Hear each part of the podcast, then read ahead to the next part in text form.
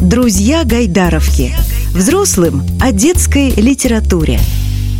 Всем привет! Э, снова с вами подкаст «Друзья Гайдаровки». Здесь мы говорим о современной и несовременной детской и не только детской, но и литературе для подростков с теми людьми, которые сейчас занимаются ее созданием. Вот с нами уже здесь встречались и писатели, и переводчики, и те люди, которые делают иллюстрации для книг.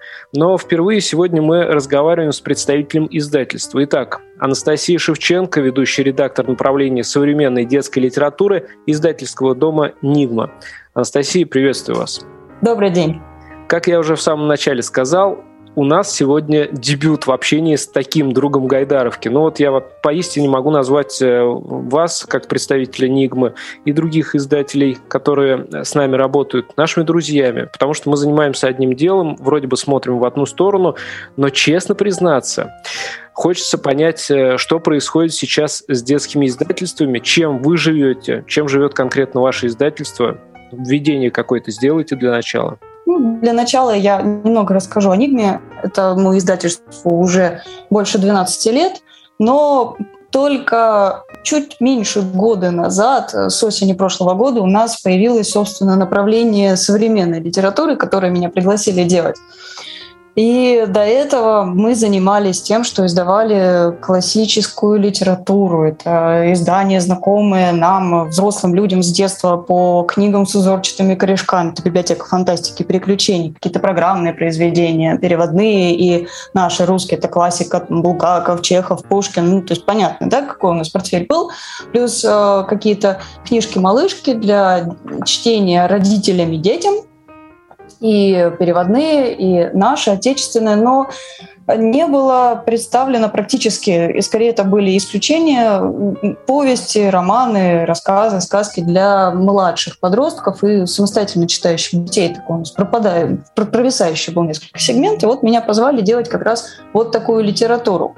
И поэтому, несмотря на то, что сейчас мы живем в такое кризисное время, в типографское, когда вот, э, зимой э, случились все эти и задержки со сроками типографскими, и все прочие события, в которых мы продолжаем сейчас жить.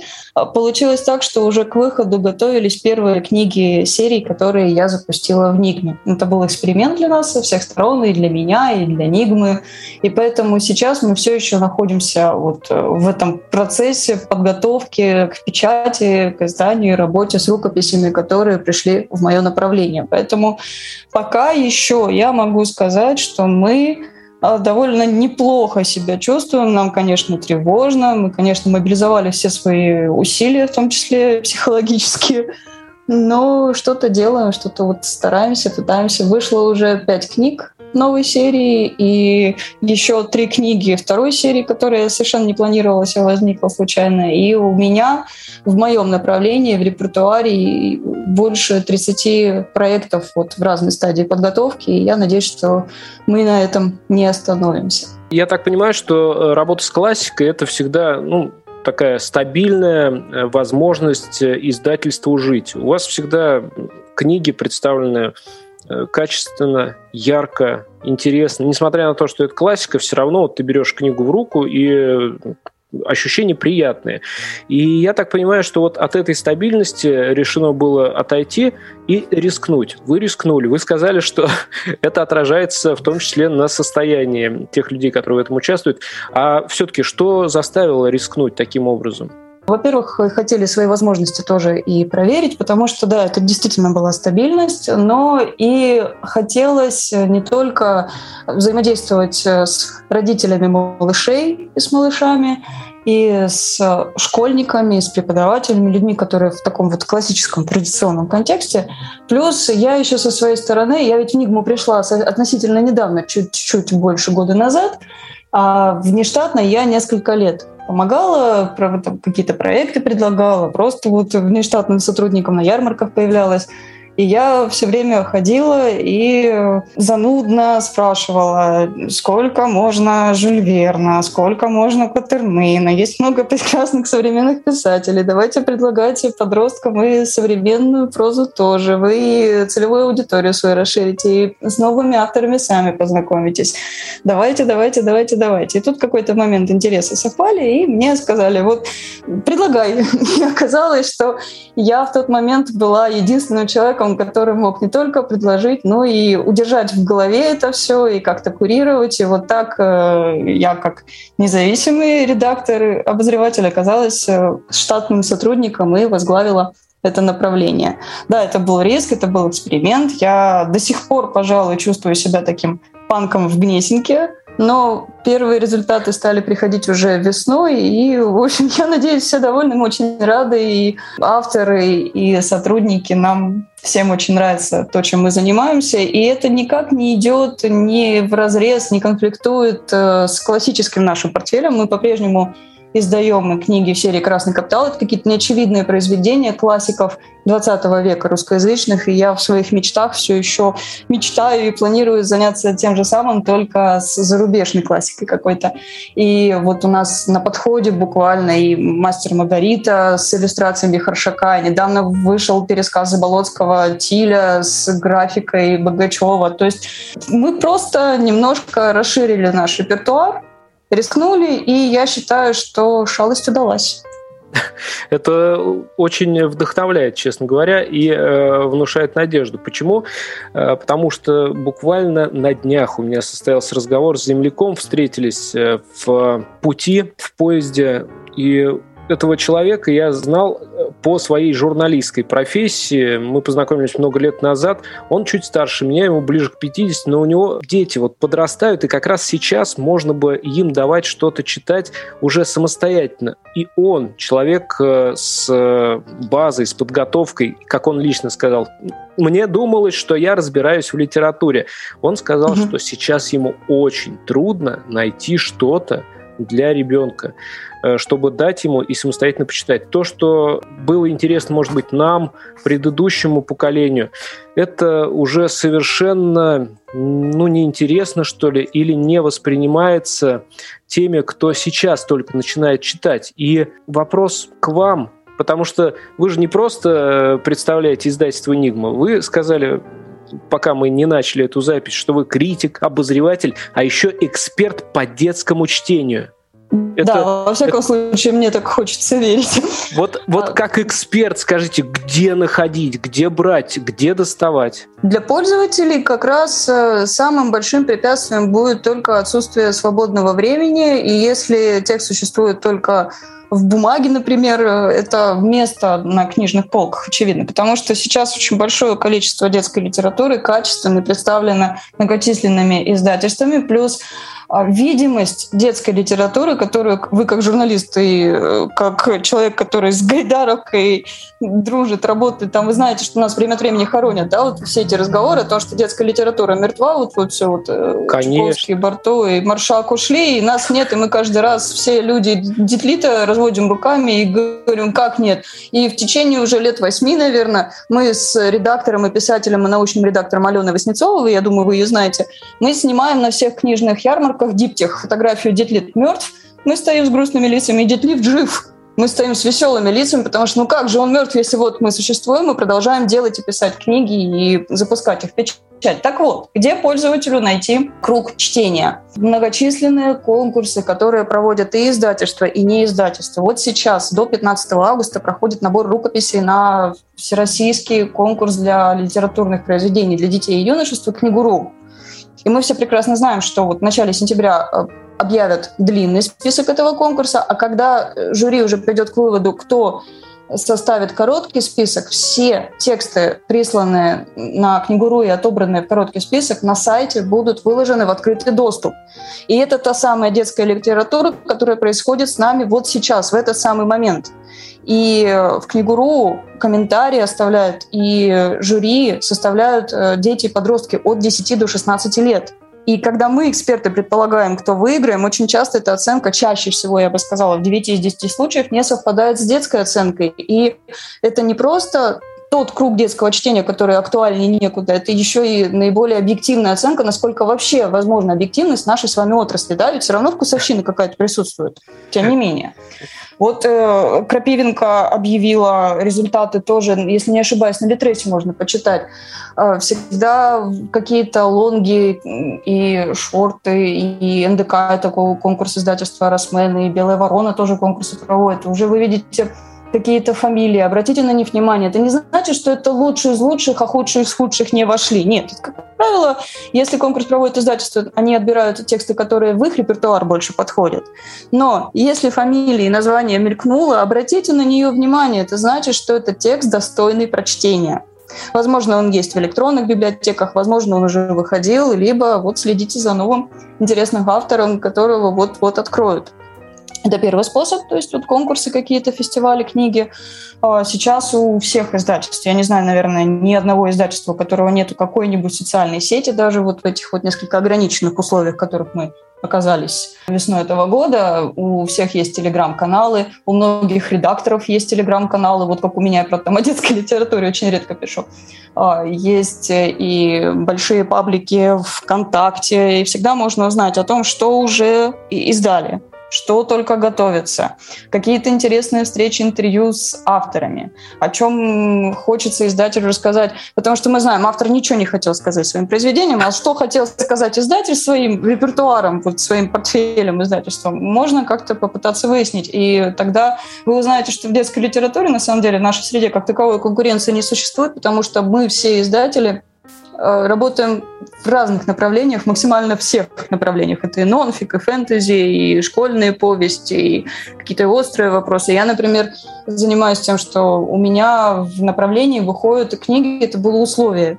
Э, руководство, которому мы следуем, оказалось, что это то, что доктор прописал именно вот сейчас, в эту эпоху перемены, переломов у меня выходят книги, в которых обязательным условием в конце все будет хорошо. Помните Ленина? А если не хорошо, значит, это еще не конец. Если вы хотите немножко вот отдохнуть душой и быть уверены, что в конце никому пояс ногу не отрежет, а если отрежет, то ее прищут, и зайчик опять там поскачет, куда ему надо, это вот ко мне, например. То есть разнообразие – это самая большая проблема современного читателя, просто уже на свой вкус решать, э, что хочется почитать. Выходит большое количество разных обзоров. Я всем всегда рекомендую видеообзоры Димы Гасина очень известного в нашей среде человека, э, на которого вот смотришь, это как подорожничек на сердце, он очень хорошо рассказывает о взрослых и детских книгах разных издательств, и всегда делает такой небольшой, не очень глубокий, чтобы было понятно не профессионалу литературный анализ, и это всегда очень приятно, и понятно, будешь ты читать эту книгу или нет. Выходят и подборки и у самих издательств, на разных ресурсах, читаем вместе, Библиогид, Папманбук, то есть очень-очень много сейчас каналов, где можно получить достаточно информации для того, чтобы знать, что и детская литература существует, и каждый месяц выпускается некоторое количество книг, и есть из чего выбрать, и есть на что ориентироваться в том числе. Это не значит, что мы бросили читать классику, мы от нее отказались. Просто книги, которые мы с вами читали в нашем детстве, это наш способ поговорить с нашими детьми. А книги, которые выходят сейчас, современные современному читателю, который только входит да, в этот круг самостоятельного чтения, это их разговор с нами. Поэтому я вот в том числе вот закругляю свой пламенный спич, я обращаюсь к Книгуру. Это их разговор с нами, они рассказывают о том, что их волнует, и что мы, как люди, которые делают книги, должны держать всегда в уме и в приоритетах, чтобы это был разговор в две стороны, чтобы это было именно взаимодействие, а не только наше влияние на рынок. Спасибо. И правда, плавная получилась речь. От того и радостно, потому что когда люди занимаются вот так с огоньком, тем делом, которое называют уже несуществующим, я про детскую литературу сейчас, да. это, это, конечно, радует, и про покойников так не говорят. Так огненно, так пламенно. Так что... Мне хочется в это верить. И я могу вас заверить, это возвращаясь к слову эксперта, я прошу прощения, вас перебила, я одно из моих образований – это преподаватель литературы, я знаю методику детского чтения, если угодно, и я понимаю, как устроен текст для ребенка. Как редактор я знаю, как сделать такой текст читабельным и интересным. И э, именно как эксперт я понимаю, что хороший детский текст, условно детский текст, будет интересен и взрослому человеку. Если взрослый читатель с интересом листает какую-то детскую книгу, это стопроцентный успех, независимо от того, привяжет кто-то это к низкому жанру или высокому.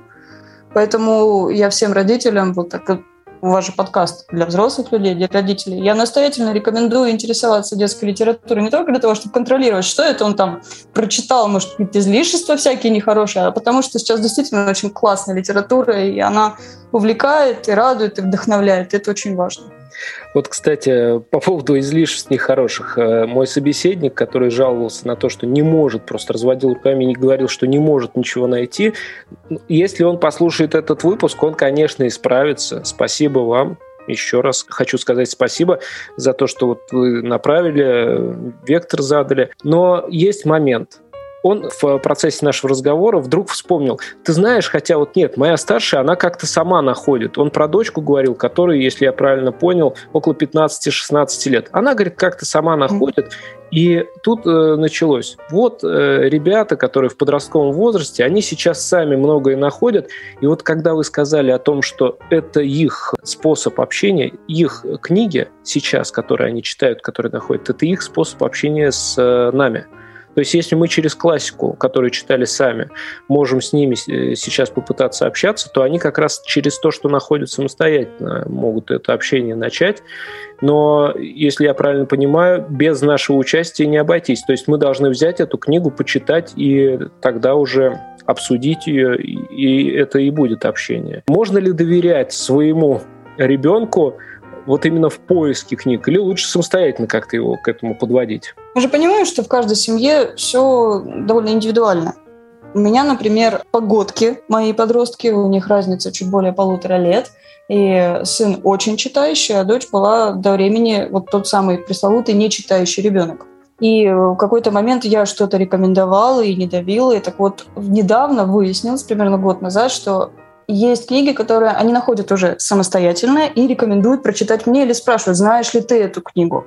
Но с моей семьей было так. Я знаю семьи, где все еще такой традиционалистский, консервативный подход, где мама отслеживает тенденции, и она или папа, или они вместе предлагают что-то, и там шаг левый, шаг правый – это фронта, и ни в коем случае. Я знаю, где дети сами вот что-то ищут, и вплоть до того, что сейчас же много ресурсов для пишущих людей, на которых подростки сидят и пишут слэши. Вы же знаете, что такое слэш? Тут один, если я сейчас в эфире произнесу, к вам набегут в комменты неравнодушные граждане. И когда эту книгу напечатали, она вдруг стала известна, но это ведь книга для подростков. И вот таких фанфиков и слэшей выходит огромное количество, и дети пишут их в большинстве сами. И все это происходит на форумах, о которых взрослые часто не подозревают тоже. И здесь мы от разговора о чтении, о качественном времени с ребенком уже переходим к вопросу доверия в семье. То есть это настолько обширные области и скользкие дорожки, на которые я вот сейчас затягиваю, что, наверное, даже предмет э, довольно большого разговора и круглого стола. Но Сейчас попытаюсь закруглиться. Я о чем скажу. Я бы начала с сотрудничества, ну, как всякую любую вообще вещь для, со взрослыми людьми, с детьми, и сказать, что вот э, я как взрослый человек, я предлагаю прочитать то-то и то-то. А ребенок скажет, а мне вот нравятся вот такие вещи, я хочу почитать вот об этом. И здесь тогда разговор как раз э, расширится, ведь мы же знаем, что работа с книгой, работа с чтением, вам любой профессионал, э, который работает с детским чтением, скажет, что все не заканчивается, когда переворачиваются последние страницы. Когда начинается разговор вокруг текста, вот тогда начинается работа с книгой. И родители тоже будут проводить подспудно, может быть, не профессионально, но работу с этой книгой. Поэтому я бы советовала выбирать сначала вдвоем, но и давать все-таки свободу ребенку, чтобы он вам показал, чтобы он принес, может быть, какие-то ссылки, да, сказал, что я вот прочитал, мне нравится. И ни в коем случае, боже упаси, давайте оценочное суждение. Ну, вот хочет он читать там о котах-воителях каких-нибудь, да, или, или какой-нибудь там леденящий взрослую душу аналог э, женских романов э, со смуглыми красавцами, ну, только такой, да, не 18+, для вот этих юных дев, которые вот, вот у них там гормональный шторм, они только вступают в эту пору юношеской влюбленности. Ну, нравится ей, но читает она их десятками, допустим, это же тоже начитанность и насмотренность. А где потом набрать базу, чтобы оценить хорошую литературу, с которой она все равно столкнется так или иначе? Не столкнется, ну, таков путь. То есть я за доверие и за то, чтобы вдвоем в этом направлении идти, и все-таки дать ребенку возможность. Тем более мы знаем, что современные дети сейчас очень часто гораздо лучше нас ориентируется в информационном поле. Например, э, сын большой поклонник э, серии, которую пополняет своими прекрасными леденящими душу романами Татьяны Мостряковой в издательстве «Росмен». Она, господи, я никогда не запомню, как это называется. Фолк, хоррор. В общем, это ужастики, основанные на славянской мифологии прекрасно написано, очень вдумчиво, очень страшно. Вот он сам все это находит, он читает паблик Татьяны, он познакомился с ней на одном из ярмарок книжных, вот она ему там рассказала, где искать, где посмотреть, она там какие-то анонсы своих книг делает. То есть ребенку было в тот момент там, чуть больше 12 лет, и он уже сам мне рассказывал, что он читает, ориентируется. Вот так вот дочь моя на сторителе сначала послушала весь цикл «Очароводье», а потом обнаружила для себя э, часодеев, например, и дальше стала копать эту тему. Она подошла очень серьезно, говорит, вот фэнтези, я выделила основные элементы фэнтези. Мама, я тебе сейчас расскажу, как это все устроено, сейчас я буду читать все подряд, что я найду, и скажу, что хорошо, что плохо. Я, честное слово, это вот э, хулиган научил какой-то, это не я, от меня это не исходит. Вот, поэтому видите, как все очень сильно по-разному бывает даже в одной семье. Доверие и взаимодействие – это вот э, два очень важных момента не только в книгоиздании и воспитании. Поэтому я бы ориентировалась на это. В ваших ответах, как и в книгоиздании, по вашему направлению, всегда хороший конец получается. Тоже это, знаете, радует и вдохновляет. Надеюсь, что и у остальных, в том числе у наших слушателей, получится история с да, может быть, пока и конец не обязательно в ней видеть, да но пусть по- будет получится финал. история с хорошим продолжением. Да. да. История с хорошим продолжением. Вы сказали, отвечая на один из предыдущих вопросов, что э, уже есть некоторые успехи. Вот, например, весной мы заметили успехи. Это я сейчас возвращаюсь да, именно к книгоизданию. Да. Я когда готовился к интервью с вами, я думаю, ну, очень интересно, а как вот авторов находят издательства и угу. выбирают именно тех, э, с кем начать общение и э, работу, и издавать кого. Потом, э, вот когда вы ответили таким образом, и из других ваших ответов я понимаю, что есть какая-то категория, по которой можно судить об успешности.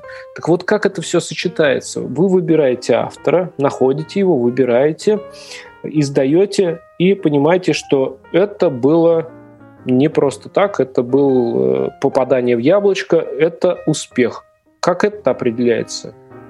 Сейчас расскажу. Ну, во-первых, я такой немного, простите, читер. Я пришла в издательство год назад, и у меня уже был такой пул текстов, которые я была готова предложить и из них формировать портфель направления, потому что я много лет работала нештатно, я дружу с писателями, с переводчиками, с редакторами. Я знала, у кого свободные тексты, и у кого есть тексты, которые я могла бы предложить по забросу издательства. Поэтому мне уже как раз э, надо было убедить руководства и коллег, поскольку мы все очень разные, у нас разные очень вкусы, что это именно то, что нужно нам, и то, что не отпугнет и не разгонит э, сформировавшийся пул поклонников книг, которые в них не выходили. Поэтому я уже пришла с готовыми текстами, которые я приходила к авторам и говорила, вот я знаю, у тебя там вот, вот был такой текст, я его как бета-ридер читала, или там еще что-то. Вот если он свободен, я его вот хотела бы показать, например, редколлегии. Было так. Но Однажды мне написала Светлана Волкова, автор, которую я на тот момент не знала совсем. Она меня нашла в сетях и говорит, здравствуйте, Анастасия, вот я Светлана Волкова, я вообще взрослый автор, но у меня есть рукопись, которая в 2018 году взяла золотую премию Корничковскую. Это подростковая повесть, у меня других вот детских книг нет. Вот если вы ее рассмотрите, я тогда вот, может быть, предложила бы ее вам. Мы ее прочитали, и оказалось, что она вот прям для нас. И мы ее издали, и нам очень радостно, что сейчас нам и дети пишут, и взрослые пишут. И так получилось, что у нас вот книги моей серии рассчитаны на младших подростков, люди, которые уже в сказки не очень верят, но готовы еще в какое-то волшебство там прищурись так еще немножечко поверить, что еще в жизни еще не все плохо, и они еще не настолько циничные, как подростки постарше. Вот, и не только они читают эти книги, но и взрослые тоже. И отклик был феноменальный. И мне писали взрослые, и говорили, что как так, вот начинается как простая школьная повесть, а потом такой выживший на минималках. И это же захватывает. Например, вот Светлана нашла нас сама. Так-то я, конечно, я читаю все шорты книгуру, и я уже вижу, ага, этот текст мне подойдет, напишу-ка я автору заранее. Либо бывает, что авторы мне уже, когда первые книги стали выходить, мы уже объявляли, это, у нас же был фальстарт зимой, вот перед всем, как все произошло, мы уже объявили, анонсировали серию, а потом оказалось, что надо немножечко сейчас перенастроиться на новые условия, и оттянули до апреля этот момент. И автор пишет, вот я написал повесть, мне кажется, она вам подойдет, потому что это сборник э, рассказов о школьниках. Я читаю, да, действительно, идеально встраивается в мою серию. И вот, вот это такой процесс взаимодействия. Что касается успешности, нам же пишут, мы отслеживаем не только отзывы на маркетплейсах каких-то, где отзывы пишут взрослые родители, нам пишут дети. Я очень много гастролирую уже практически как э, новогодние. Это Снегурочка с Дедом Морозом. Я и по библиотекам встречалась, и с методистами библиотек, и с детьми встречалась, рассказывала, когда и как устроена книга изданий, и как мы делали подростковые серии. И читали мы с ними отрывки. Я вижу, как дети реагируют, им нравится, книги покупают. А вчера, например, в наши социальные сети прислали фотографии, дети шили игрушки по мотивам рассказов, которые написал Александр Киселев. Там было две акулы, которые они попросили передать художнику и автору. Анастасия, я, я понимаю, да, сейчас акула это актуально, особенно когда вот приходится замещать э, то, что раньше делала Икея. Шутки в сторону. Да. Шутки в сторону. Да. Я просто поражен сейчас. Я хочу уточнить, я не могу не спросить это. Вы сказали, что вам дети пишут какие-то благодарные, э, благодарственные отзывы, благодарственные слова по поводу того, что вы издаете книги, да, да, потому что сейчас, сейчас я, это я просто такой сойти. разрушитель легенд. Да? Во-первых, так, запомните этот твит. Э, детская литература жива. Во-вторых, читающие дети существуют. Да читающие понятно, читающие их я видел сам. Ну, понятно, да, я работаю в Гайдаров. Конечно. Я, я, я о том, что просто есть сейчас до сих пор человек, который готов сказать слова или написать, написать слова благодарности за что-то. Окей, ладно, в это я готов поверить. Есть сейчас молодой человек, который готов написать слова благодарности за что-то. Но в это я тоже готов поверить. И теперь вы мне говорите, что надо поверить в то, что есть сейчас молодой человек, который готов написать слова благодарности за то, что он прочитал книгу.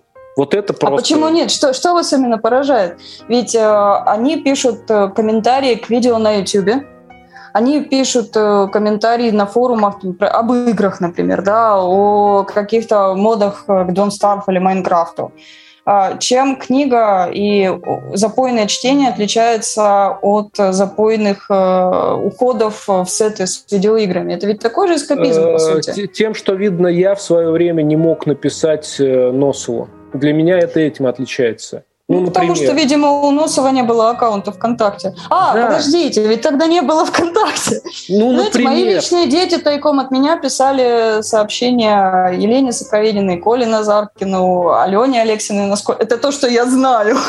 А сейчас же очень просто, и авторы, наоборот, мы знаем, что наши авторы в большинстве, они очень открытые люди, очень активные, у них есть специальные паблики писательские. Женя Пастернак и Андрей Жвалевский, они вообще у них огромные фандомы, и они же, помните, там все бурно обсуждают все тексты, выкладывают на бета-ридинг. Писатель сейчас такая публичная персона, и для своей отрасли, пожалуй, немножко рок-звезда, которая вполне активно общается с людьми. Марина Тараненко, автор, она очень активно общается со своими читателями и постоянно для них какие-то конкурсы проводят, и флешмобы. Я вот недавно была в жюри, они там какие-то бегемотов рисовали, лепили по мотивам книги. И дети очень активно, охотно, очень активно, настолько, насколько они участвуют в социальной жизни именно в интернете, в том же ВКонтакте, настолько охотно они готовы общаться с авторами, задавать им вопросы, в том числе каверсными. Я не вижу в этом никакого препятствия. Да, это такая вот реальность наша новая. За, а да. ковид нам открыл эту возможность, кстати. Вот. Может быть, но мне кажется, не нам он открыл это, ну то есть нам открыл эту возможность, а молодые читатели, дети, подростки, они этой возможностью пользуются как какой-то данностью, и для них вот, видимо, нет ничего особенного в том, что я считаю просто отвалом башки написать благодарственные слова, какие-то Да, у них эмоции. нет этого пиетета, как у нас. Да, Это очень круто. Это просто невероятные какие-то Я ваши ощущения вполне понимаю. Да. Это совершенно другие мироощущения. Они другие, и это классно. В завершение нашей беседы я хочу все-таки у вас спросить. Я должен это сделать, вы потому что сами проговорились. Писатель так. ничего не хотел сказать, но не надо спрашивать писателя, что хотел сказать автор. Не надо. Что издательство хотело сказать? Вы, по-моему, сами про это как-то тут обмолвились. Да, да, я готова это повторить. Издательство, цитируя Джона Леннона, хотело сказать, что в конце концов все будет хорошо. И это мое редакторское кредо, пожалуй. Анастасия, спасибо большое вам за эти подробные ответы, интересные ответы. Для тех, кто не все имена запомнил, для тех, кто не запомнил все указатели, которые Анастасия перечислила, а их было очень много, и они были ну, практически важные, практически полезные. Это я сейчас говорю для тех родителей, и Наверняка не слушают. все, потому что так вот с насколку. Нет, ну все, которые вы перечислили, они были полезные. Может быть, mm-hmm. перечислили не все. В, в, в этом я не сомневаюсь, об этом я не говорю. Но все равно еще раз огромное вам спасибо. Мы теперь э, начали понимать э, немножко по-другому этот процесс, потому что поговорили с теми людьми, которые издают книги. У нас сегодня была э, в гостях Анастасия Шевченко, ведущий редактор направления современной детской литературы издательского дома «Нигма», критик, обозреватель, эксперт по детской литературе, по детскому чтению.